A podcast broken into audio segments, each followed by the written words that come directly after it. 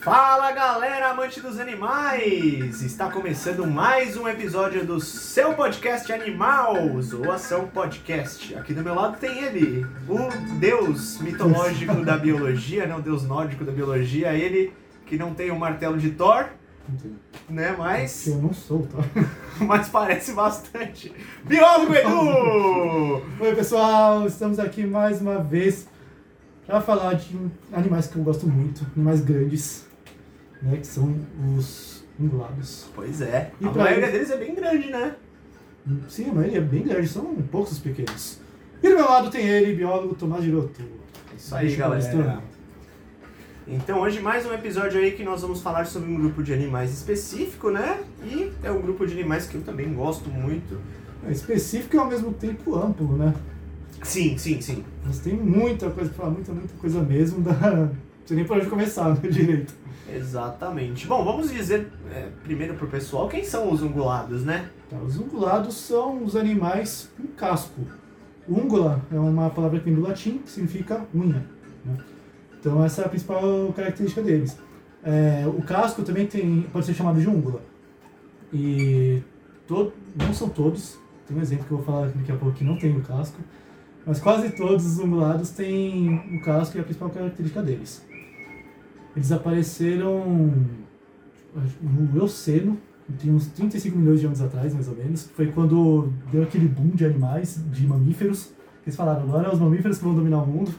Exato. E aí aqueles ancestrais que pareciam gambazinhos, né? Sim, Rosarãs, sim. assim, foram dando origem a outros Exatamente. Depois que os dinossauros foram extintos, naquela, é, tinham vários mamíferos pequenos, né? E sem os dinossauros, que eram os grandes predadores, os mamíferos foram ganhando mais destaque, foram crescendo, crescendo, né? E até chegar nos animais grandes que conhecemos hoje. São, por exemplo, os cavalos, as vacas, os animais geralmente grandes, né? Os porcos, Porcos. rinoceronte, anta. E é verdade que as baleias também são consideradas ungulados, biólogo Edu? Exatamente. Então também são, são os animais maiores ainda, né? Mas é, chega até lá. Que Os, história é os essa? maiores animais do mundo, os maiores mamíferos, são ungulados. Então, eles são as exceções que eu falei que não tem cascos, né? Caramba! E é- eu acho maravilhoso isso. Porque, é- olha a evolução como que é, né? O, as baleias, eles vieram de mamíferos terrestres, na verdade. Tem uma teoria que diz que eles vieram de um animal, que eu não lembro agora, que está extinto, está extinto, né? Ele era tipo um lobo com casco.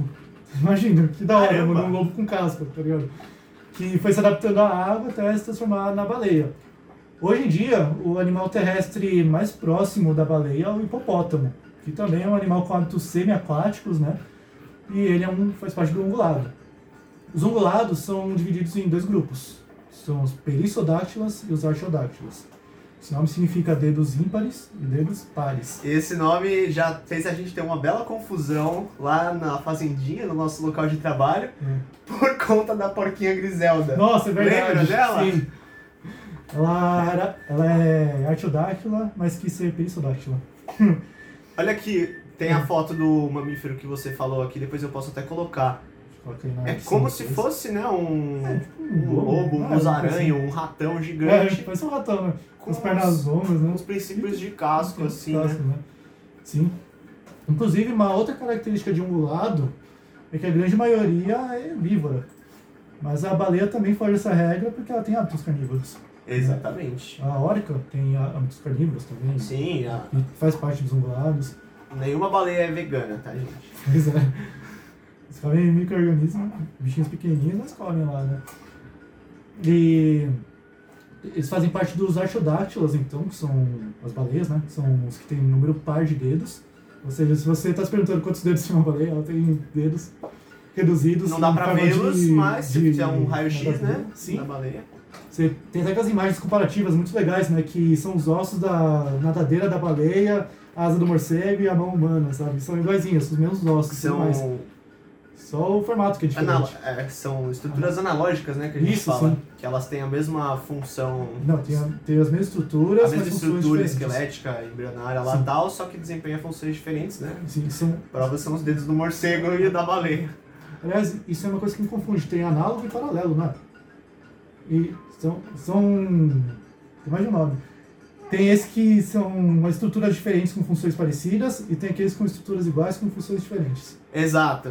Aí você já não, Uhum. não lembrei o nome agora. É, agora eu não lembro. É que eu tô procurando aqui o vê. Mesonikia, o Mesoniquidio, que seria Que é aquele... o ancestral da baleia. o ancestral da baleia, que o pessoal, alguns falam aqui, tipo, é, veado ou lobo, musaranho, mas era aquele mamífero, né, com a carinha comprida e tal, Sim. e foi um animal que voltou a ter hábitos aquáticos, lembrando que a vida evoluiu saindo da água, né, não tinham muitos mamíferos que provavelmente se relacionavam com a água, mas esse grupo aí começou a, a ter essa adaptação, né, através da convivência em meios aquáticos e foi evoluindo de modo a desenvolver estruturas mais parecidas com o que a gente conhece hoje, né? É muito legal essas imagens. Tem um ali que parecia legal. um jacaré, até que você tá... Esse aqui? É, esse aí também, parece. Ah. Eu tinha visto na outra imagem, mas ali ele tá também. Um, Como que é o nome? Ambulocetide. Ambulocetide. Meu Deus. Esses nomes científicos são muito... Eu gosto do basilossauro, que ele é compridão. É, é, ele é, né? Achei bem é uma uma transição. Sim. Então, as baleias, é, por serem parte dos ongulados, mas ter as características de não ter o casco, é, eles acabaram entrando em uma nova é, ordem, não é ordem, subordem, acho, acho, que é subordem. que é a cetácea. né? Vamos só confirmar, porque, É porque- meu, são muitos nomes, né? Sim, É ungulado. uma, Cetácea é uma é infraordem uma ainda, né? infraordem, porque agora a subordem é O hipomorfa. hipomorfa, que faz parte também dos hipopótamos. É muito da hora. Porque o eu e hipo, aí fica o hipomorfa, que seriam os mamíferos é, ungulados que tem aquele formato mais hidrodinâmico. Mas enquanto eu estava estudando sobre ungulados, eu descobri uma coisa, que não tem uma... não é específico os nomes de ordens e, e infraordens e tudo mais. Então você pode considerar a baleia um artiodátilo e você pode considerar a baleia também um cetáceo. E tem ainda um outro nome, que é o artiocetácea, que mistura tudo.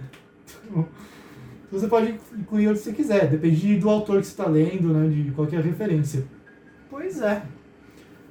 Outro animal também que não tem casco são os peixe-boi. São os sirênios, né? Os peixe-boi, exato. eles fazem parte também dos ungulados. É O peixe-boi e os dugongos também. né? Manati, São- né? manatis são mais bem parecidos, né? Sim. E eles são parecidos com focas e leões, leões marinhos, mas focas e leões marinhos já são de outro grupo, né?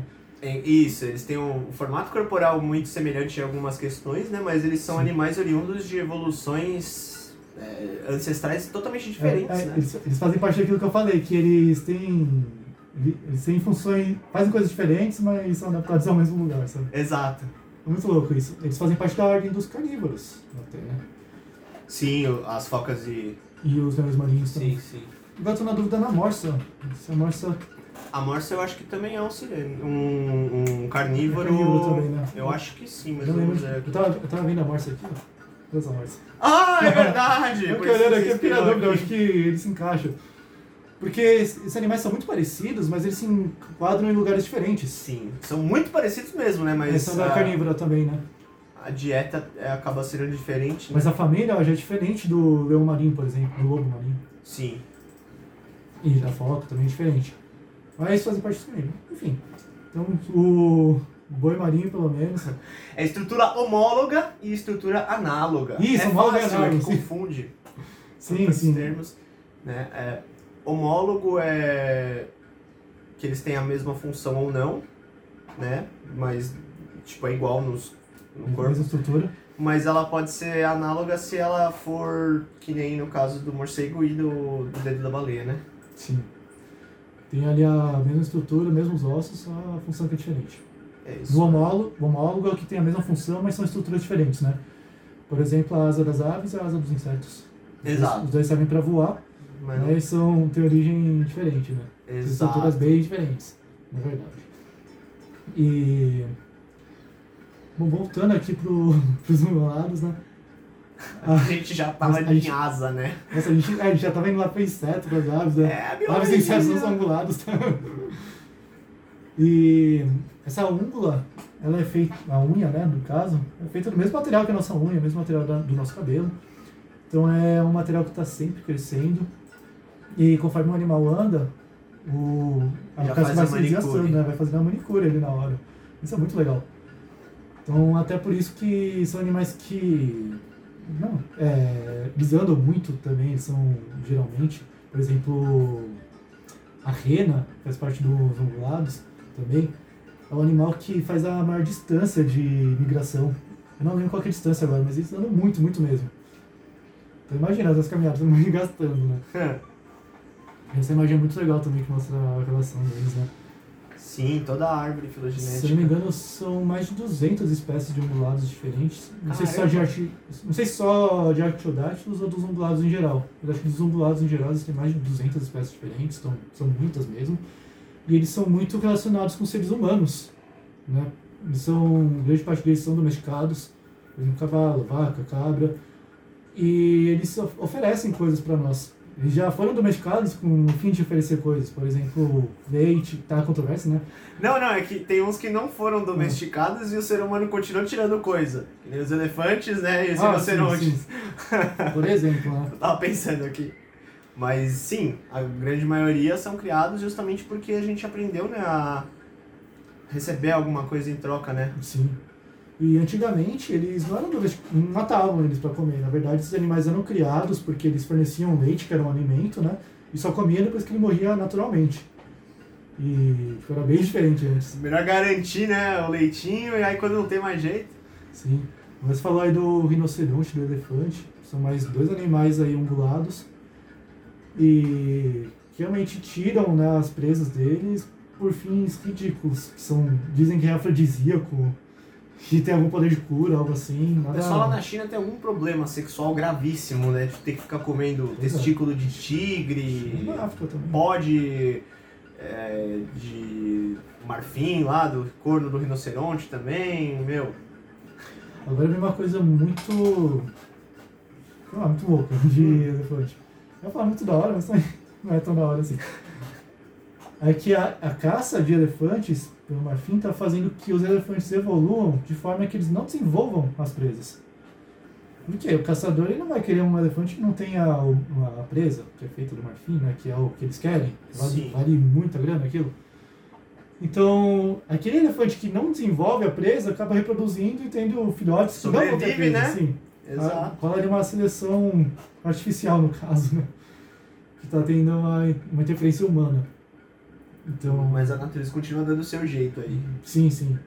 Então, provavelmente no futuro teremos elefantes sem as presas. É, E o mesmo acontece com o rinoceronte, né? Só que o rinoceronte, infelizmente, está cada vez mais extinto. aí o pessoal vai dar uma serrada, né? Pra? Cada hora, pra cada não hora, precisarem matar o animal pra Sim. tirar isso. sim, então cada hora tem uma espécie nova que está saindo, tá sumindo. Por causa, devido à caça, à caça, né? E outra coisa interessante também que são dois grupos. Os peristodáctilos, na verdade, são só três animais, né? Que são os de dedos ímpares. Ah, tem a anta e o rinoceronte, são de dedo ímpar, tem três dedos. E o cavalo que só tem um dedo. Só a pontinha. Que é a pontinha, esse daqui, ó, o dedo do meio ainda. Ah, ela tá olhando assim, ó. Quando você vê um cavalo, pensa que ele tá sempre, né? Sabia dessa? O cavalo tem um dedo só. E é uma surpresa para as pessoas falar isso. Nossa, E a, a um porquinha dedo. Griselda também tá aí junto com. Sim. Classifica, dando um Então. nó na nossa cabeça, porque, meu. Quem, é, quem que é... com casco fundido, cara. É, tipo, isso acontece com, pessoas, com seres humanos também, de nascer com o Acontece. fica assim, tá ligado? Eu tenho um amigo que tem uma membrana um pouco maior assim no pé. Um abraço pro Du, grande Pit Du. Eu, não- eu não sei exatamente o que, que causa isso, né, mas eu fiquei impressionado quando eu vi, porque eu nunca tinha visto um caso em animais, e deve ser muito mais comum que a gente pensa, né, na verdade. E Sim. foi, e foi legal ver num porco, porque devido ao casco fica muito mais evidente. Então um porco que deveria ter os quatro dedos, acaba tendo três. É, Virou, ganhou um pé de os, rinoceronte. os da frente se juntam assim, não, não divide. É como se fosse um pezinho amarrado, assim. Sim, nossa, muito engraçado aquilo. Mas ela é saudável, ela consegue andar bem, se movimenta bem, não tem É. nenhum problema. Então, Só foi engraçado que a gente ficou se perguntando, né? Meu Deus, e agora? Será que é isso dáctilo, artiodáctilo? Será que tá errada a informação? Meu Deus. É, complicado. Nasceu de. Nasceu. Era pro Stuart Ogante, ele quis ser Príncipe Sudachi, né? Foi radical. É isso aí. E. É, Agora, os cavalos, eu gosto muito da evolução deles. Hum.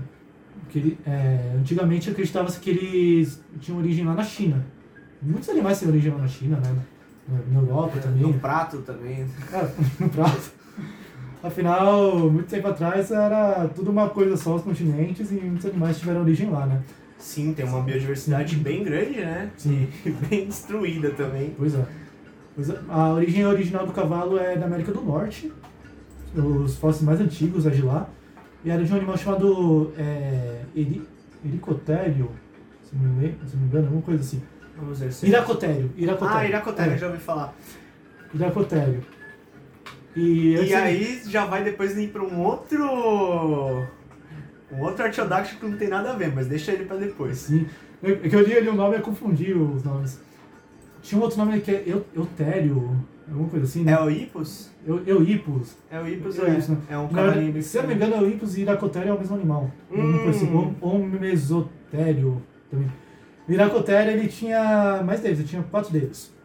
Né, Ele foi migrando, né, foi da América do Norte para a China, porque antes era junto os continentes, então tinha essa migração da América do Norte para a Ásia. E conforme eles foram encarando novos, novos territórios, né, provavelmente tinha um lugar com mais lama, menos vegetação, até por isso que incentivou a migração deles. Os dedos laterais foram perdendo a função e os dedos centrais foram ganhando mais força. Então, Ele já tinha o dedo do meio mais avantajado, Sim, já sim, era o, era o El. Ou Então o eles- Iracotério, ele já mandava todo mundo, né? sim. Então ele se apoiava praticamente no dedo do meio. Os Aí outros só faziam uma os, cosquinha, outros, assim. os outros foram se encolhendo, encolhendo até ficar um dedo só. Aí surgiram. Ele, nasceu, Ele virou presidente imagem, depois né? que ele perdeu o dedo Virou também? presidente. Aí até Mas é, é o Euipus, Mesoipus e Merit, Mericipus, Meriquipus Plioipus e Modern e Horse. o cavalo moderno. assim. É. O Plioipus ele já só tinha um dedo, né? O, só Sim. teve uma, meio que uma, um fortalecimento na estrutura. Era, era um pônei que virou cavalo, É. basicamente. Então o Euipus é o Iracotério. Se não estou errado, é isso mesmo. Ou bem próximo, né? Dá pra ver também que às vezes o mesmo animal ele tem nomes diferentes, tá, gente? Que nem o É, Basilossauro acontece. que a gente falou, ele não era um dinossauro de fato, né? Parecia, mas na verdade era um mamífero aquático. É isso. E, esse- e essa alteração de nome ganhou devido às novas descobertas, né? Que antes achava que era na Ásia, que o ter a origem do cavalo, na verdade foi na América do Norte. E de lá eles conseguiram traçar essa evolução. E a evolução do cavalo não parou por aí. Aí, aí ficou mais legal ainda, porque Ah. che- chegando ali na Ásia, eles se dividiram, né? Então parte ficou na Ásia, parte desceu para a África, parte seguiu para a Europa. Então a parte que ficou ali no Oriente Médio, que é entre a Ásia e a África, originou os asnos. E a parte que desceu mais, chegou ali na África, originou as zebras. Então viraram três espécies diferentes. E a parte que foi lá para a Europa gerou os cavalos modernos, né? Conhecemos hoje, que são os puro sangue da vida, né? Sim. E, nossa, eu achei, muito legal a forma que se originou esses três animais, que eles são muito parecidos. É, e se você parar pra pensar, né? Não, eles são muito parecidos e dá até pra reproduzir entre eles, né? Sim, exatamente. E isso é uma outra coisa muito legal deles. Uma evidência. Eles são né? muito parecidos, eles têm um gene muito próximo, e você pode cruzar e ter animais híbridos. Então, por exemplo, isso é uma coisa que sempre confunde.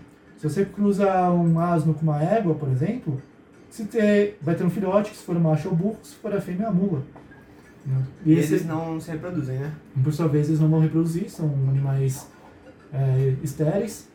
Pode acontecer uma mutação que ele fique fértil, ele vai conseguir se reproduzir. Mas muito provavelmente a próxima geração não vai conseguir A se gente reproduzir. vê muitos burros se reproduzem, né? Realmente. Sim, é que mais tem por aí. Mas enfim. Geralmente é, são eles mesmo. Tinha um muito legal que era o Quagga também. Lembra do Quagga? Qual que é esse? Meu, o Quagga, se eu não me engano, ele até conviveu com seres humanos, né? Ele era meio que uma zebra, Ah, meio que um. Uma subespécie de zebra da planície, olha só. Ele era não marrom, né? E branco, e ao mesmo tempo meio zebrado. Muito legal. Ele parece muito um okapi. Lembra, né? Lembra, né, uma- que a, o pescoço todo listrado, assim. Se você queria cruzar um cavalo com uma zebra, dá um bicho parecido, né? Não sei se é o cavalo com a zebra, se é o asno com a zebra. Mas os dois devem dar um Dá resultado uma, assim. dá uma listradinha assim. Sim. Isso acontece porque, a, é, de ser estéreo, né? Tem números diferentes de genes, então não são todos que combinam e nessa falta de gene acaba não gerando um, um filhote. Só que quando tem uma mutação que deleta um gene ou que adiciona um gene, aí todos combinam e você consegue ter um animal é, fértil. Então essas são as raras vezes que isso acontece história Hum, genética. só pra completar, a única foto, ou melhor, o único quagga fotografado vivo foi no Zoológico de Londres em 1870. Então foi um animal que se extinguiu aí é, por conta provavelmente da ação humana. Sim. Ah, falando nisso, é, todos os cavalos atuais são domesticados, com exceção de uma espécie, que é o cavalo de Przewalski. Um nominho desgraçado. Esse é muito louco, né? E, e é, e é muito legal a história dele, porque ele chegou a ser ameaçado e chegou a entrar em extinção na natureza, mas um grupo foi selecionado para ser criado, foi criado por durante anos, até conseguir ser re- reintroduzido na natureza, e hoje em dia ele existe como um animal selvagem, de fato. E existem também casos de cavalos domesticados que voltaram à forma selvagem, né, que por algum motivo fugiram, foram soltos, Sim. são considerados animais ferais. E existem vários diferentes, por exemplo, o Mustang, um deles. O Mustang não é só Sim. um carro, é um tipo de cavalo feral. O Przewalski, inclusive, ele é uma subespécie de cavalo feral também. Tanto é que o sobrenome, Ele- o nome científico dele. Ele é considerado selvagem, na verdade, eu acho, não é? Ele é é Cusferus Przewalski. Ele virou uma, uma subespécie Ah, de um virou- cavalo tá. acelvajado, realmente. Sim. Então, mas eu- é legal a história dele que ele, a espécie dele foi salva devido a trabalhos de conservação, né? E você vê o poder da conservação para salvar um bicho da natureza. E hoje em dia existem várias raças diferentes de cavalo, né? De colorações diferentes, tamanhos diferentes, é, tamanhos também. Ah, tem o pônei também, que é um cavalo também, só que menor. Um Tipo ca- um cavalo anão. é, basicamente cavalo anão, né? Tem uma regra, se um cavalo com menos de um metro e meio é pônei, um cavalo com mais de um metro e meio é cavalo mesmo. Só que tem experimentos genéticos aí de cavalos pequenos, são considerados cavalos, só que pequenos. Que é o mini horse. É, Que é diferente do pônei. sim. E olha Eu só, acho meio zoado isso, na verdade, né? Uma coisa que né, a gente vai mexendo nos nominhos científicos descobre que alguma coisa mudou. Então eu errei, Que tá? mudou? Não era Ecus ferus que era só os, as subespécies de cavalos acelvajados. O nome científico do cavalo doméstico também agora se chama Ecus ferus Cavalos. cavalos. Antes, se eu não me engano, era só Ecus cavalos. Ah não, porque a gente encurta pra, com os cavalos, né? Aí acaba parecendo ser só uma espécie, mas ah, o cavalos é a subespécie do Exferus, que é o selvagem. O selvagem mesmo era o Exferus ferus. é, Nomes científicos. esses nomes. E. Que outros animais tem? Fala. Hum, a gente pode Ah, falar sim. da, do que você cap mesmo, né? Da girafa, que você mencionou por causa do, do quagga. Tem um bichinho diferente, né? O cap é muito O legal. cap é. Ele parece. Provavelmente é uma. Que é ancestral da girafa? Ele só é um. Para... Você sabe? Ele é um paralelo. Mas Aham. eles vieram de um ancestral em comum. Cara, é muito parecido Sim. com uma zebra, bichinho. Se mistura uma girafa e uma zebra, você tem esse bicho. É mais ou menos isso, parece um cruzamento de girafa com zero. E eles têm o mesmo número de vértebras no pescoço aqui, né? Sim, na verdade, todos os mamíferos têm sete vértebras no pescoço. Ah, é, fica até aquela dúvida né, de olhar a girafa e achar que tem mais, mas se a girafa tivesse mais que sete vértebras, ela teria um torcicolo, né? Exato. Certo, ia cair a cabeça. Então ela tem as sete vértebras também, mas são vértebras grandes que conseguem sustentar a cabeça, o pescoço dela. E uma coisa interessante é que elas são bem próximas de vacas, de cabras, fazem parte do grupo dos ruminantes. Os ruminantes são animais que são, é, tem como principal característica o estômago dividido em quatro câmaras. A gente até fala que tem quatro estômagos, né, o bicho. E eles são animais que comem só planta, praticamente, né?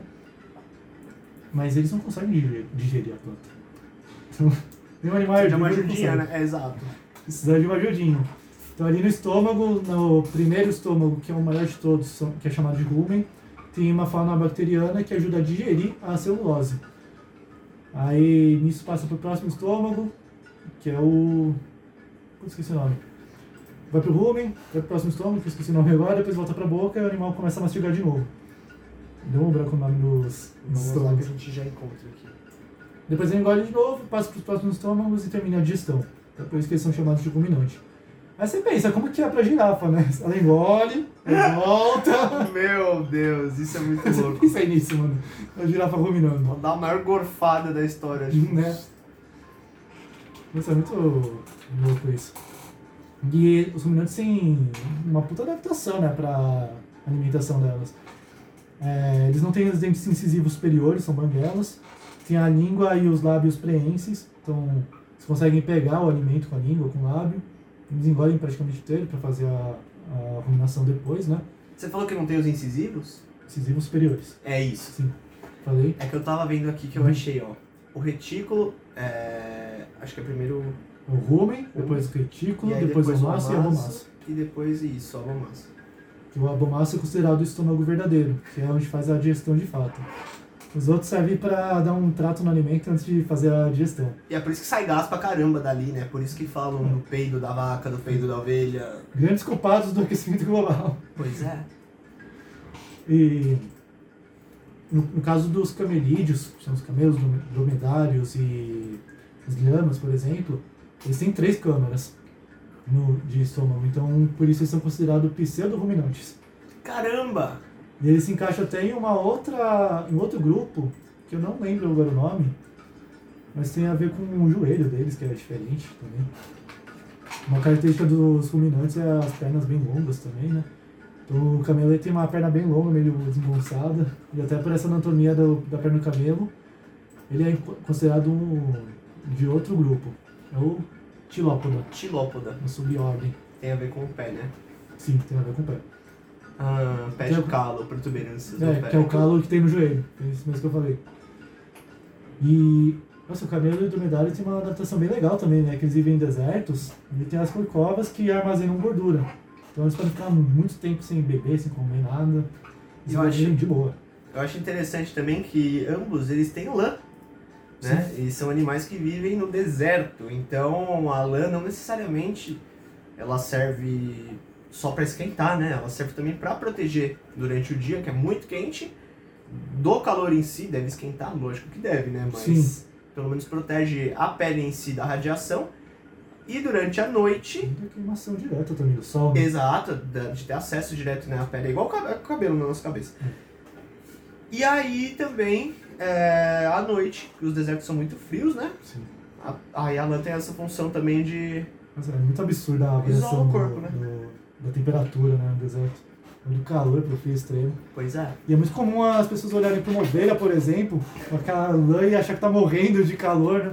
A gente que Exato. trabalha com esses bichos sempre ouve uma. Coitada, pessoa, Nossa, né? coitadinha aquela ovelha, tem que tosar ela. vocês só tosaram essa? Porque essa é a Constantine, ela é uma raça que não tem lã. Não, tem várias raças diferentes e uma, delas, uma das raças não tem lã. Fica pelo baixinho. É a Santa Inês. Santa Inês. Chama Constantine. Raça brasileira, inclusive. Beijo, Constantine, nosso amor. É o bicho mais boazinha. carismático da fazenda, é a Constantine. E a lã ela tem, tem o poder. É, ajuda a não, a não molhar. Também, né? a palavra. Impermeabilizante? Hipermobilizante, isso. É, pois é. Então, a lã solta um óleo que quando a água cai, ela escorre, ela não entra na lã. Muito da hora isso. Falando em ovelha também, outra curiosidade legal. A Austrália é um dos únicos lugares onde não tem ruminantes, na- ruminantes não, tem ungulados nativos. A Austrália e o Ártico, se não me engano. São os únicos lugares onde não tem ungulados nativos. Mas, devido à introdução, lá tem muita ovelha. Muita Sim. ovelha na Austrália. Tem mais ovelha do que pessoas na Austrália. Na Nova Zelândia também já deu problema, né? Muito bicho já deu problema lá. Acho que tem camelo também na Austrália, né? Que Acho que lá. sim, provavelmente. Então, Mas naturalmente não tinha. Caramba, naturalmente é, não tem. Parando pra pensar, realmente, eu não conseguiria lembrar de nenhum é, ungulado nativo australiano, por exemplo. Ungulado não é estranho o suficiente pra fazer parte da fauna. É, acho que não, né? é só canguru, ornitorrinco, esses bichos de criptozoologia. É, exatamente, diabo da Tasmania. É, esses bichos que nem existem, tá? Tranquilo, assim. É. É brincadeira, tá, gente? Diabo da Tasmania existe. E Tem aquele, o diabo existe, o satanás existe. Você já viu o cara falando isso? Existe Não sim, ele não. fala. Ali. Inclusive ele foi expulso do paraíso pelo deus Atasnani. Por isso que ele ficou na ilha ali, né? Toda a história. Tá ilhado. Coitado. Sim. E, pare- e as ovelhas foram um dos primeiros animais domesticados, né? Há Nove, dez, cerca de 10 mil anos atrás, 9 mil anos atrás. Lá no Oriente Médio, junto das cabras. também. Sim, são, são países os dois bem primeiros próximos. Sim. animais domesticados pela humanidade, né? Sim, e apesar de a gente chamar as, as ovelhas de ovinos, devido ao gênero, ovis, ovisalis é o nome científico, né? Eles fazem parte também da família dos caprinos, que é a família das cabras. E uma coisa que eu gosto muito desses bichos também é a habilidade que ele tem de escalar. Você olha um bicho daquele, uma cabra, você imagina que ele vai para um lugar alto, que vai subir uma parede. Não tem design para isso. Exatamente. Você vê ele consegue subir numa parede que é assim, uma escultura super fina, tá ligado? Dizem que tem zoológicos, acho que de San Diego, que tem uma espécie chamada Markhor, que é um cabrito montês Hum. é, asiático com o chifre em espiral, assim, tipo, Hum. que gira em torno dele mesmo. É muito, Muito louco. Falam que os bichos eles andam sobre a cerca. Tipo, em vez de ele pular a cerca pra fora, não, o desafio dele, ele gosta, ele pega, fica abrindo aqueles dedos lá, se equilibrando, meu, numa cerca de metal dessa grossura e os bichos gostam disso, meu. Eles Sim. são tão adaptados pra essa questão de subir que a gente percebe que eles gostam. Sim, é muito da hora. E você vai ver que é uma adaptação que funciona, né? Você vai embaixo da, do pé, forma tipo uma concha, e dentro dessa concha tem tipo uma borracha que se deforma, se adaptando ali onde está pisando. Aí forma uma tração ali, a concha se segura no lugar onde ela está pisando e ela não cai de jeito nenhum. Então, subindo em lugares altos, ela consegue proteção e alimentos também, né? Vai pegando uma vegetação escondida lá no alto. Esses animais gostam de roer as rochas também para complementar a alimentação. Afinal, por serem animais exclusivamente herbívoros, faltam sais minerais na alimentação, que eles conseguem dessas rochas. Muitos ungulados gostam, inclusive, né, da, que precisam daquela pedra de sal quando estão sob cuidados humanos, pra Sim. repor, né, esses sais minerais e Sim. vários, viu? Seja rinoceronte, elefante, é interessante pra muitos deles porque tem essa questão também, né? Sim. Como eles não estão comendo na natureza, na natureza quando eles pastam, arrancam a grama lá ou na montanha, né? Também acaba vindo alguma coisa de sal mineral junto do solo, né? Vai comendo uns insetos juntos. É, também, uma né? proteininha disfarçada É. ali. Você, você jurava que o boi era vegano, meu Deus. Existe uma história na fazendinha de uma ovelha que comeu um pitinho. Eu já vi um vídeo de um cavalo. Dá ovelha. Eu não, eu não cheguei a presenciar a história, mas é. contaram. É a história da fazendinha. Caramba! O bichinho tava andando, a ovelha foi cheirar lá, ah, que comeu. Foi experimentar e falou: olha uma folha amarela. Resolveu comer um frango cru Sim. pra ver como que era. É. Caramba, meu. É, Às vezes acontece. Existem animais que, que são, optam pela alimentação vegetariana, tem o vegetariano que opta pela opção carnívora. Pois é. E, e eu ia falar alguma coisa também, né? Eu esqueci. Ah tá, tem aquelas imagens né, de, de árvore cheia de cabra em cima. E todo mundo acha que é montagem. Não é não, existe mesmo, de verdade. As, as, as cabras não O famoso pé de cabra. assim. É, a cabreira. A cabreira. Você vê as cabras subindo lá na árvore, é muito da hora. Tem umas fotos lá da Nina subindo uma árvore que tem lá. É, muito legal. E agora que você me falou de ingestão de proteína por parte de ungulados, eu me lembrei que existe uma, algumas espécies, não, aqui diz uma subfamília, então são Hum. algumas espécies. É, parece um duiker, que é o menor antílope do mundo. Lembra bastante o animal que deu origem aos ungulados, primordialmente, né? Mesmo. Né, Lembra tem- bastante uma anta, né? É, ele tem a carinha meio fininha tal, a ponta do pé bem pequena. Parece que o, o dedo não não é um cascão ainda, são tipo duas unhinhas. É mais ou menos devia ter essa cara aqui o bicho que, que evoluiu. E ele complementa a sua dieta se alimentando de. Vamos ver aqui o que, que ele pode comer. Seguem frequentemente grupos de pássaros ou macacos, mas aí para aproveitar as frutas, tá? Mas. Aqui, ó. Roedores, pássaros pequenos, insetos e até carniça. Ah, é brabo. Pois é, então, ó, pequenos pássaros, né? Se fosse um pintinho, já não seria tão estranho para um duiker. É, Você olha um bicho lá desse, um grande desse, acha que come só planta e tem ali umas exceções, né? Come carne. Meu, o porco mesmo, cara, o porco é um bicho onívoro, ele come de tudo. O porco é. Tem, tem aquela imagem que se mostrou uma vez, era um javali, não sei se era um javali, um porco selvagem que era. que tava comendo um bicho, lembra? Hum, Eu nem sei se tá- provavelmente. Eu nem sei se tava caçando, comendo carniça. Isso é muito impressionante. Eu me lembro de um vídeo que eu vi, era Nest Geo, alguma coisa assim, da mamãe javali na neve, cheia de filhote, coitada, toda ferrada, não achava comida, que tava tudo cheio de neve, até que um filhote dela morreu. E aí o cara falava, né, ela pra poder dar leite pros outros, pra poder se sustentar, ela instintivamente vai se alimentar do filhote que morreu. Uhum. Nossa, muito impressionante isso. É. E, é, a natureza é assim, né? A gente acha que o bichinho come só planta ali, e na verdade tem as variantes que são um demônio. Aliás, uma coisa, não tem nada a ver aqui, mas eu lembrei de uma situação. Que na natureza existe uma coisa chamada placentofagia. São os animais que comem a placenta, né? A fêmea dá a luz lá pro filhote, nasce com a placenta tudo, vai lá e come. Uma vez eu até postei sobre isso, de, que eu pude registrar uma ovelha dando a luz a um filhotinho, e ela começou a comer a placenta. E é muito louco pensar que um animal herbívoro tá comendo um negócio que é carne. E saiu dela ainda. Exatamente! Ela faz o próprio churrasco com ela mesma, tipo ali. E existe essa cultura, né? Citofagia. Isso é muito louco esse comportamento dos bichos. E. Cara, outro lado que eu curto bastante, eu já até mencionei aqui, são as renas. Eu tava. dei uma boa estudada sobre elas, né? Quando a gente foi fazer o episódio sobre. do Natal até. Mano, eu vi muita coisa da hora delas. Tipo, as renas, elas voam. Não, mentira. Os únicos ungulados que voam, tá ligado? Não voam, mas nadam muito bem. Tá ligado? Tipo, eles conseguem nadar grandes distâncias. E não é em qualquer lugar, não, é lá no lugar. Ártico, né? Lá no Ártico, ele rio geladaço. E pra suportar o frio, pra conseguir nadar, ele tem o pelo do- da rena é oco. Sabe? Aí com o pelo oco ele consegue deixar uma camada térmica, que vai proteger ali do choque térmico, né? Da água super fria. E vai deixar o bicho mais leve também pra conseguir boiar. Agora eu fiquei com vontade de passar a mão numa rena. Nunca Nossa, tive essa muito- oportunidade. hora. Eu também não, mas espero um dia Pô, ter. deve ser diferente aí. Eu acho da hora também a galhada dela, né? Os chifres. Sim, que nunca cai. Da rena? Nunca... É verdade, da rena. Da rena acho que nunca cai e tem na fêmea também, né? Sim, aí a- no caso das renas, a, a fêmea é o único é, cervídeo, né, que não que a fêmea tem o chifre, o fêmea e o macho. Na, só os a- só o macho tem o chifre, a fêmea não, mas a rena exceção. E esses chifres, eles caem uma vez por ano e depois vai, vai crescendo um chifre novo. E conforme a idade, ele vai ficando cada vez maior. É muito da hora.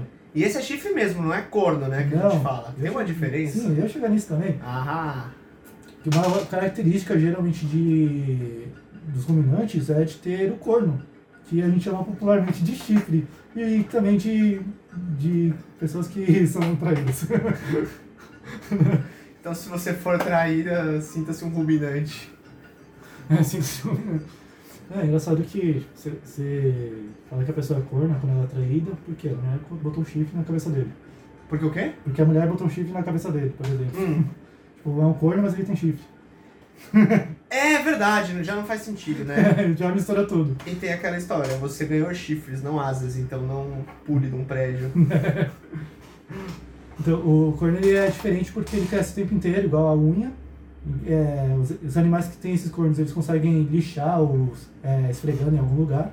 Então, O assim, chifre da vaca, por exemplo, é um corno. Não é um Sim. chifre de fato, né? Não, não é um chifre propriamente dito. A gente chama tudo de chifre, mas chifre É, mesmo é aquilo que você né? falou, né? Que chifre é aquele que cai, que é ramificado também. feito de osso. Sim. E é, e é coberto por, uma, por um veludo, uma pele bem fina, Velvet. que é irrigada, tem sangue e tudo. Se você cortar ali o chifre, vai ser sangue, tá vendo? É muito louco quando aqueles cervos eles ficam roçando assim o chifre na árvore e aquilo Nossa. com a pele caindo e Nossa, é muito e você bizarro. fala, meu, o bicho é- tá possuído. É, quando tá na época de muda, é, a circulação sanguínea se rompe ali na base do chifre. Então Aham. começa a cair, a pele vai morrendo e vai caindo. Fica só o osso ali até cair de vez. Aí depois vai crescendo de novo. Aí no caso do corno não. O corno vai crescendo, se não lixar, cresce, fica enorme. O corno vai crescendo, Vai se não se ligar, mais, meu irmão, já não passa na porta. Mas pra quem cria esses animais, tem o hábito de tirar o corno para evitar acidentes, né? E depois não cresce mais, dependendo da forma que é cortada.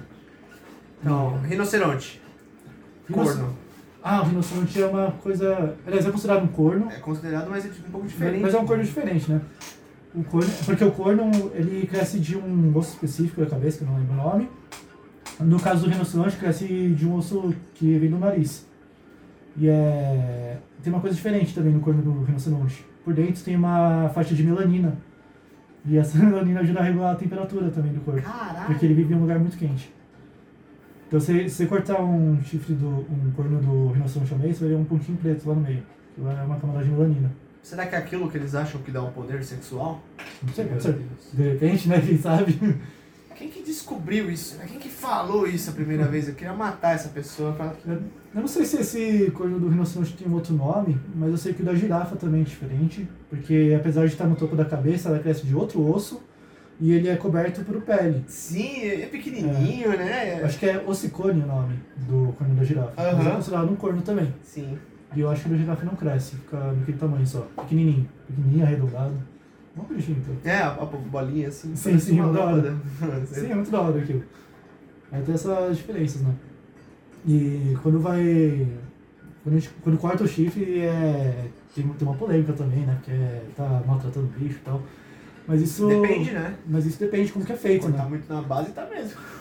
É, é que depende, na verdade, de como que é feito. Porque quando o animal é jovem, por exemplo, o corno ainda tá meio que solto ali. Conforme o animal vai crescendo, ele vai se fundindo cada vez mais com o E crânio. vai ramificando é, vasos sanguíneos ali Sim, também, né? Sim, exatamente. Então, isso é um procedimento cirúrgico, veterinário. Você pode fazer de uma forma certa, sem maltratar o animal, sem machucar ele, com um veterinário responsável, né? E de preferência com um animal jovem. Se o animal for adulto, ele vai sofrer, ele vai sentir dor. E também não pode ser feito de qualquer jeito, né? Sim. E dependendo de onde você cortar, se você cortar muito acima, esse corno vai continuar crescendo. Se você cortar ali na, na base mesmo, tirar as células germinativas, aí não cresce mais. Ah, entendi. Então, aí tem, a- tem essa diferença também de fazer o negócio certo e errado, né? Na, não sei se já reparou, mas na fazendinha mesmo é lixado. É, Começaram a lixar agora a pontinha do corno das vacas. Sim. Então você tem essa opção também, de só lixar Depois a pontinha, que o furou o vai olho, né? sentir. Tô brincando. Não, nunca aconteceu. Ainda bem, né? Mas sim, pra ficar menos pontudo, né? Porque acaba Sim. ficando pontudo depois de um tempo, naturalmente, ela vai mexendo, vai lixando, né? Então você, não precisa tirar o corno inteiro, você pode só lixar a pontinha ali, você vai ter a segurança Vai necessária. ter um controle. Ou às vezes tem cornos, tem uma imagem que é muito boa, Hum. de um carneiro assim, montanhês, que o corno ele cresceu, meu, ele Hum. deu a volta Nossa. e entrou por dentro e tava saindo pelo olho dele. Nossa, E o bicho não tem o que fazer, porque, meu, é, é o corpo dele que tá fazendo isso, ele tá na natureza, a própria genética dele que fez o chifre dele, o corno dele crescer desse jeito foi o, o que levou o fim dele, né, coitado. Nossa. Eu, eu lembro de outro, eu lembro de outro caso, é, não lembro o nome do bicho, mas ele é tipo porco. Você já deve, deve saber Ah, que é. eu sei qual que é. Que tem o dente que cresce tempo inteiro. Aí, aí o bicho vai Inclusive, crescendo e vai voltando pro crânio. E pra chegar ao ponto de perfurar o crânio mesmo. o Planet Zoo anunciou que vai ter esse bicho na nova expansão. É a Babirusa. Ah, que da hora. Babirusa. Meu, é muito Mano, olha esse louco bicho, esse bicho. Ele é meio com um porco pelado, né? Eu que já tem os gosto dentinhos assim pra fora, igual do puma, e tem uns que é assim pra cima. Eu gosto dele porque ele é todo dobradinho, parece um gyoza. um pastelzinho assim. Olha que Parece, legal.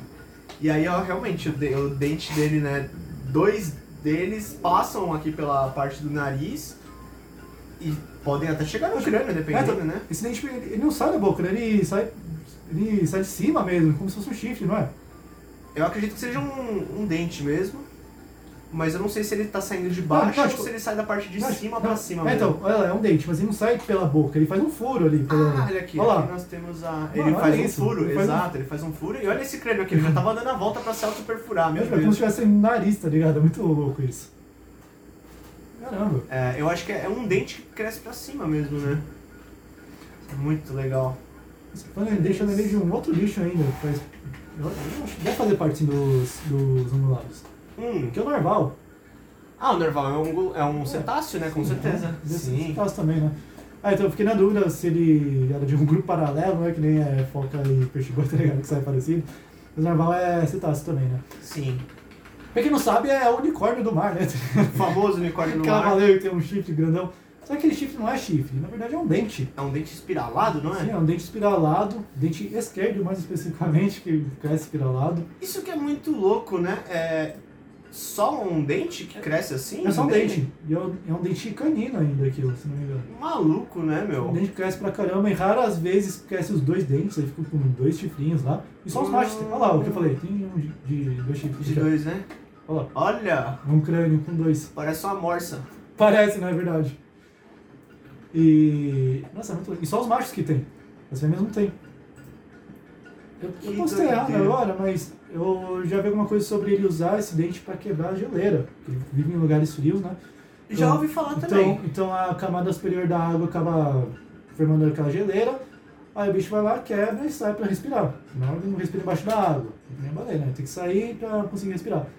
Ou seja, se a fêmea não tem esse dentão, não tem esse chifre, ela não consegue quebrar.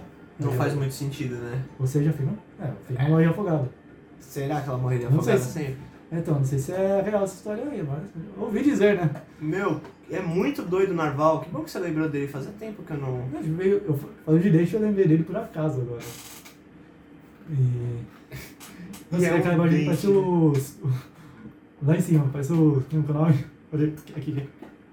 Essa aqui? Os três mosquiteiros, tá ligado? É verdade. Levantando a espada assim, tá ligado? Só na guerra, né? Bom, ou é isso, ou é só pra chamar atenção mesmo, como funciona em muitos animais. Geralmente os chifres e os cornos dos, desses animais são, tem várias funções, né? Então é pra chamar atenção, pra se defender, pra mostrar dominância. É, tem vários motivos. Até por isso que esses animais dão cabeçada uns nos outros, né? Não é só briga. É pra chamar atenção, pra brincar também, né? Tem essas brincadeiras insaudáveis. Ó, um de. Caramba, é. Não Imagina ver um desse pessoalmente, hora. Meu Deus. Louco. Se eu vi um narval normal pessoalmente, eu já tô feliz. Né? Deu uma baleia já. Olha, eu não sabia que também rolava tráfico de marfim de narval. Ah, é? Nossa. Mas pelo jeito sim, ó. Esse daqui tanto é que tá só a cabeça aqui, a foto dele, né? E Caramba. era um narval de duas presas. Sim. Então o traficante deve ter ficado bem feliz. Né? Não, olha o cara dele, né? É. Feliz da vida. Caramba, que doideira, né? Fica um buraco perfeitinho e, meu, Sim. Não parece que é um, um dente de verdade. É o tipo de animal digno de criptozoologia, né? Totalmente. Você escrever um bicho desse, que existe, mano. Aí, aí você pensa, por que, que não existe unicórnio? É mesmo, né? Será que ele existe e ninguém sabe ainda? Se nascer um cavalo com dente espiralado aqui, ele tá feito. Já pensou? Ferrado. Inclusive o cavalo ele tem ali o, o- os caninos. Sim, são reduzidos, o né? cavalo tem caninos e, meu, o, o camelo também tem um dentão canino ali atrás. Se levar uma mordida num bicho desse porco, então nem se fale, né? Sim. Porra, Eu já levei mordida de cabra. no fundo da boca? Sim. É, Ah, no fundo da boca eu já levei Nossa, da vaca. Fiquei vacilando. Caramba. Ah, tá vacilando É também. ela pegava o braço assim e, meu, levou. Aí pegou minha mão lá no molar dela, eu senti assim, aquela esmagada. Não, que uma vaca quebra um osso fácil, mano. Era a Margarida, lembra da Margarida? Ah, tá. a Margarida então era de boa. era de boa. Eu tava com uma cara, era a cor, a cor tem mania de ficar lambendo, e tava com o dedo na boca, desde filhotinha, ela, quando a filhote pega o dedo, né, como se fosse uma teta, é instinto, né. Só que a cor ela manteve esse instinto mesmo depois de adulta. né? Sim. Então eu coloco a mão ali, ela fica lambendo, fica mordendo. Aí eu fui vacilando lá e o dedo foi pro fundo e levei uma mordida. Ficou certinho assim a marca do dente, da hora, parece um V. Aí fiquei pensando, se fosse uma cabra radioativa, eu ia virar o cabra macho. Tá? O cabra macho. Ou o cara cabreiro, né? O Sei cara lá. cabreiro, homem cabreiro. Homem cabreiro, exato. E uma coisa muito legal também dos ungulados, que eles estão entre os animais mais inteligentes do mundo. Né? Então, um cavalo, por exemplo, ele aprende muito fácil, muito fácil mesmo, ele tem um, um alto é, poder de raciocínio, um alto poder cognitivo. Então, ele, ele não só aprende, mas ele consegue descobrir a resolver enigmas, né? por exemplo, resolver obstáculos. Ele ensina, tô, tô brincando. Ele ensina, tá? Não, mas ele resolve, né? Aqueles negócios de contagem. Sim, sabe contar, resolver quebra-cabeça. O porco é outro animal que é considerado um dos mais inteligentes do mundo. Com certeza. porco ele tem grande poder cognitivo, ele consegue resolver quebra-cabeças, ele tem um trabalho cooperativo muito grande, consegue trabalhar em grupo, né? Sim, e até mesmo na relação com humanos, né? Sim, Quando você chama o mostra- porco, ele vem. Sim, ele mostra empatia. Muito. É. ele mostra empatia legal. O, ah, o cavalo também, ele chama, ele vem. Ele, ele é Se muito fiel ao dono. né? Exato, Sim, claro. exato, exato. Então, não o, ca- não, o cavalo ele se apega a uma pessoa, ele é fiel a essa pessoa. Se não estranho, ele não vai querer conversa não, ele vai querer se afastar, ficar longe, Botar a orelhinha pra trás. bota a orelha pra trás. Eles comunicam muito pela, pelas orelhas, né? Então, sempre que você quiser ver o que o cavalo tá sentindo, o que ele tá pensando, você olha ali nas orelhas. Então, eles com a orelha pra frente quando estão atentos, coloca pra trás quando tá bravo, igual o gato faz. Mas você coloca a orelha pra trás quando tá bravo, né? O cavalo faz bem parecido. Então, é muito legal essa comunicação desses animais, poder de inteligência deles também. Mas tem um ungulado que não é muito inteligente, não. Eu vi outro dia. Impressionante. Um grupo de gazelas de Thompson pra atravessar o rio lá. Meu, a primeira foi, o crocodilo já apareceu. E nisso já mais uns 15 atrás. As outras olharam e, meu. Parecia que, tipo, a outra falou: pode vir que tá de boa. Elas foram pra água. Foram pra água e tudo dando errado ali e mais entrando. Minha teoria, aqui pra isso.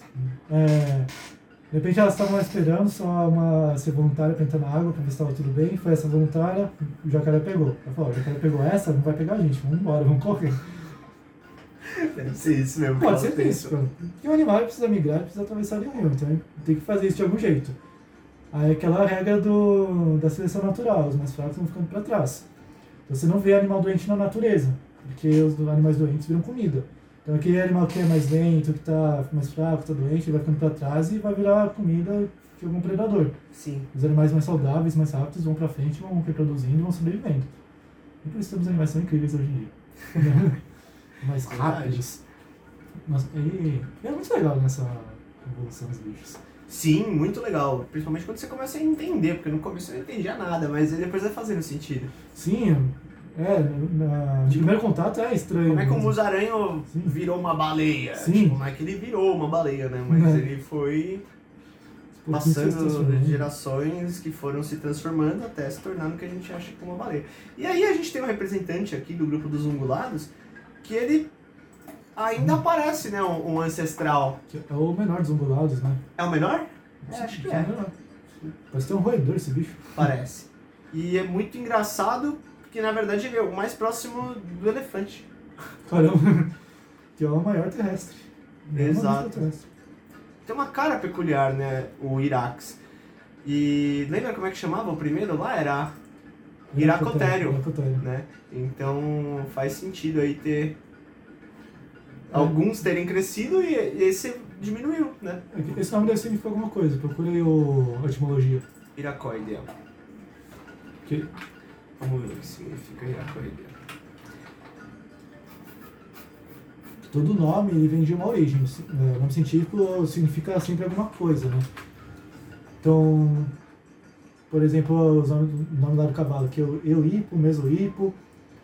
Se eu não me engano, é tipo cavalo antigo, cavalo mediano, cavalo mais novo, alguma coisa assim. Sim, eu não consegui achar o que, que significa. Entendeu? Ah, achei! Qual é Shrew Mouse, tipo o rato do arbusto. É. É, então, tipo, vi a aparência do, do bicho, chamou daquele jeito, né? Mal sabiam que quando fossem estudar, iam descobrir que ele. Hã? Vem, do grego, né? Shrew é o nome de um bicho, não é? Na verdade. É, Shrew é tipo É, um. tipo um tatuzinho, um roedor, É um musaranho. um musaranha. Shrew. É um musaranha, na verdade. Falta musaranha. É, voltamos ao formato da evolutivo, né? É. É um Musaranho. musaranha. Nossa, que doido. Natureza é incrível, né? Pois é. E aí Irá significa rato musaranha. Falta musaranha. Faz sentido, né? Sim. E ele. Ele faz parte do grupo dos elefantes, você viu que ele é próximo do elefante? O que, que é? Eles são do. Deixa eu encontrar aqui. Eles são de uma ordem diferente. Da né? superordem Ah, Afrotéria. Ah. Afrotéria são os animais africanos, né? Que são a. eu Não sei se se restringe a megafauna, que são os animais grandes, né? Mas acho que todos os animais africanos. Nossa! Não é isso mesmo? Ah, tô falando assim. É isso. Né? Mano, pra organizar esses animais é uma bagunça desgraçada. é, é Que é, às vezes eles veem uma, coisinha, vê uma coisinha diferente aqui e ali, aí já tá encaixado uma ordem, criar uma superordem, uma infraordem, uma não sei o que ordem, uma infraclasse. E nessa superordem eles já colocaram Tipo, ainda o porco da terra, O elefante mesmo, o elefante mesmo ele tá ali no, nos artiodáctilos, tem 4D, se não me engano, um número par, mas devido a alguma, alguma diferença anatômica, algo assim, ele tá no grupo agora do Pro-. Proboscidea, que é. Né? acho que é a própria. Proboscidea é a, a tromba, né? Sim. Acho que é por causa disso mesmo. Sim, exatamente. É tão diferente de todos os outros que tem, né? Que por mais que tenha o número de patas igual, acho que o formato da tromba é uma estrutura muito única, né? Que nenhum outro teria nada tão parecido. Sim, e a mesma coisa, Cosmoanta, né? é, o Proboscide pode ser considerado ou uma ordem ou uma subordem, né? Proboscidea Sim. é uma ordem. Não, é, aí está dizendo que é uma ah, ordem. sim, mas pode mas ser, eu, né? eu posso chamar ele. Procura a espécie específica aí de um elefante. Vamos ver. É, de repente você vai ver outra, outra fonte, aí está escrito ali ordem Artiodactyla, subordem Proboscidium. A, Muda muito, né? é que viu lá com a baleia, sabe? Que era Sim. da. I, qual que era aí, fracasso? Não. Da superordem, o hipomorfa e. O hipomorfa, cara. Olha as coisas que esses caras já criaram. É, é confuso demais esses nomes. É muito confuso. Olha ele- ah não, ele tá. Aqui Olha, já tá dizendo da, já tá falando da ordem da ordem. Proboscidea, a superordem e a Afrotéria. Depende muito do lugar que a gente vê isso, né? Mas só depende do autor. Bem, Fugindo aqui bastante do assunto, uma coisa que eu vejo que tem muita confusão, por exemplo, é nos artrópodes. Por exemplo, tem, acho que é a ordem que são os quericeratas. Sim. Em teoria seria aranhas, escorpiões que tem as quelíceras, mas entra também o caranguejo furadura, se não me engano, que tem quelíceras. Límulo, né? Limo, sim. Sim, sim, sim. Então ele entra também no, no grupo ali dos quelicerados. Para os insetos também tem um grupo de, de seis pernas, tem um, um outro tipo de artrópode tem seis pernas, acaba entrando no grupo dos insetos lá, mas não tem nada a ver com inseto. É muito confuso esses nomes. Então a gente pode até falar sobre isso, que é um tema bem interessante. Exatamente. E conforme o pessoal vai estudando cada vez mais, vai descobrindo diferenças entre eles e dando outros nomes, né? E confundindo cada vez mais. É, aí você entra na página lá e tá o negócio mudado, você fala, meu Deus, não era assim. É. Agora é. Sim. É, ou muda ou encaixa em um lugar novo, né? Inventa uma super classe, uma super ordem. Exatamente. Muito louco isso. E. O que mais temos pra falar dos animais?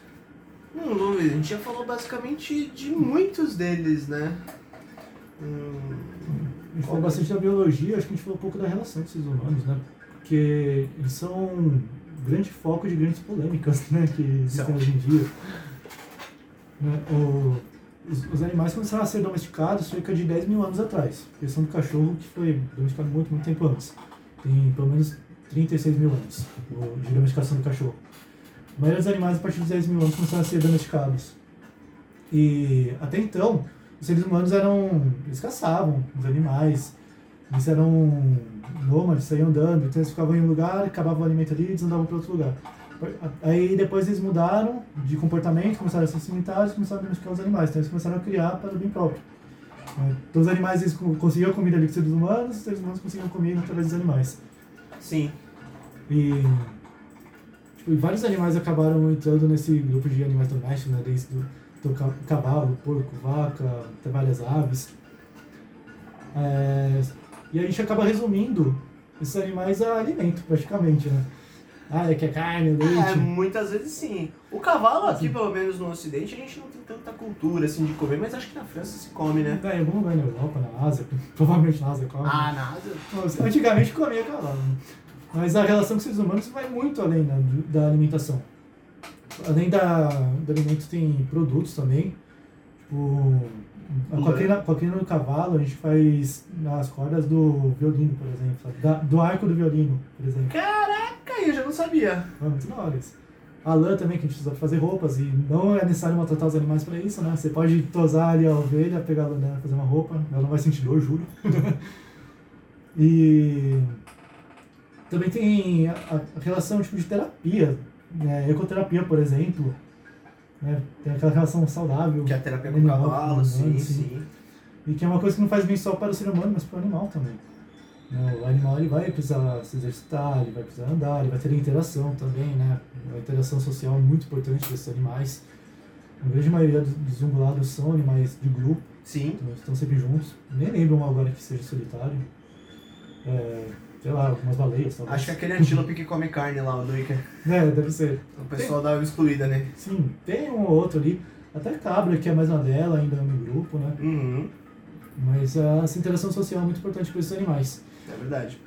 E, se eu não me engano, tem até lei que proíbe você de é, sobrecarregar um animal.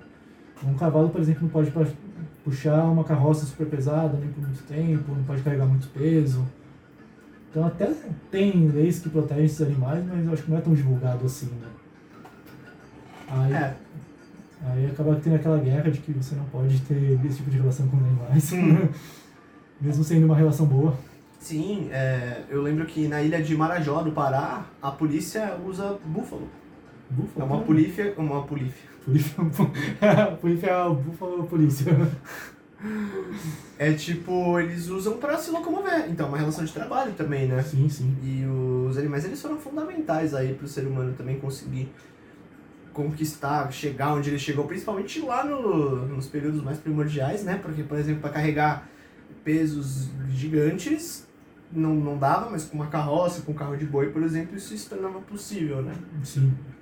É, não só para o transporte, mas também para o trabalho agrícola, né? Então, o Uhum. boi mesmo puxava o arado lá para fazer as plantações. Já ia cagando, ia adubando a plantação também. É, Tecnologia, é, né? que é. É, inclusive isso é um outro material bem usado, né? Não, agora eu tô pensando nisso, ó. O que? Você acha É, que ele já fazia o este- 2 em 1 ali? É, esterco é origem animal. Sim. Que é usado para as plantas.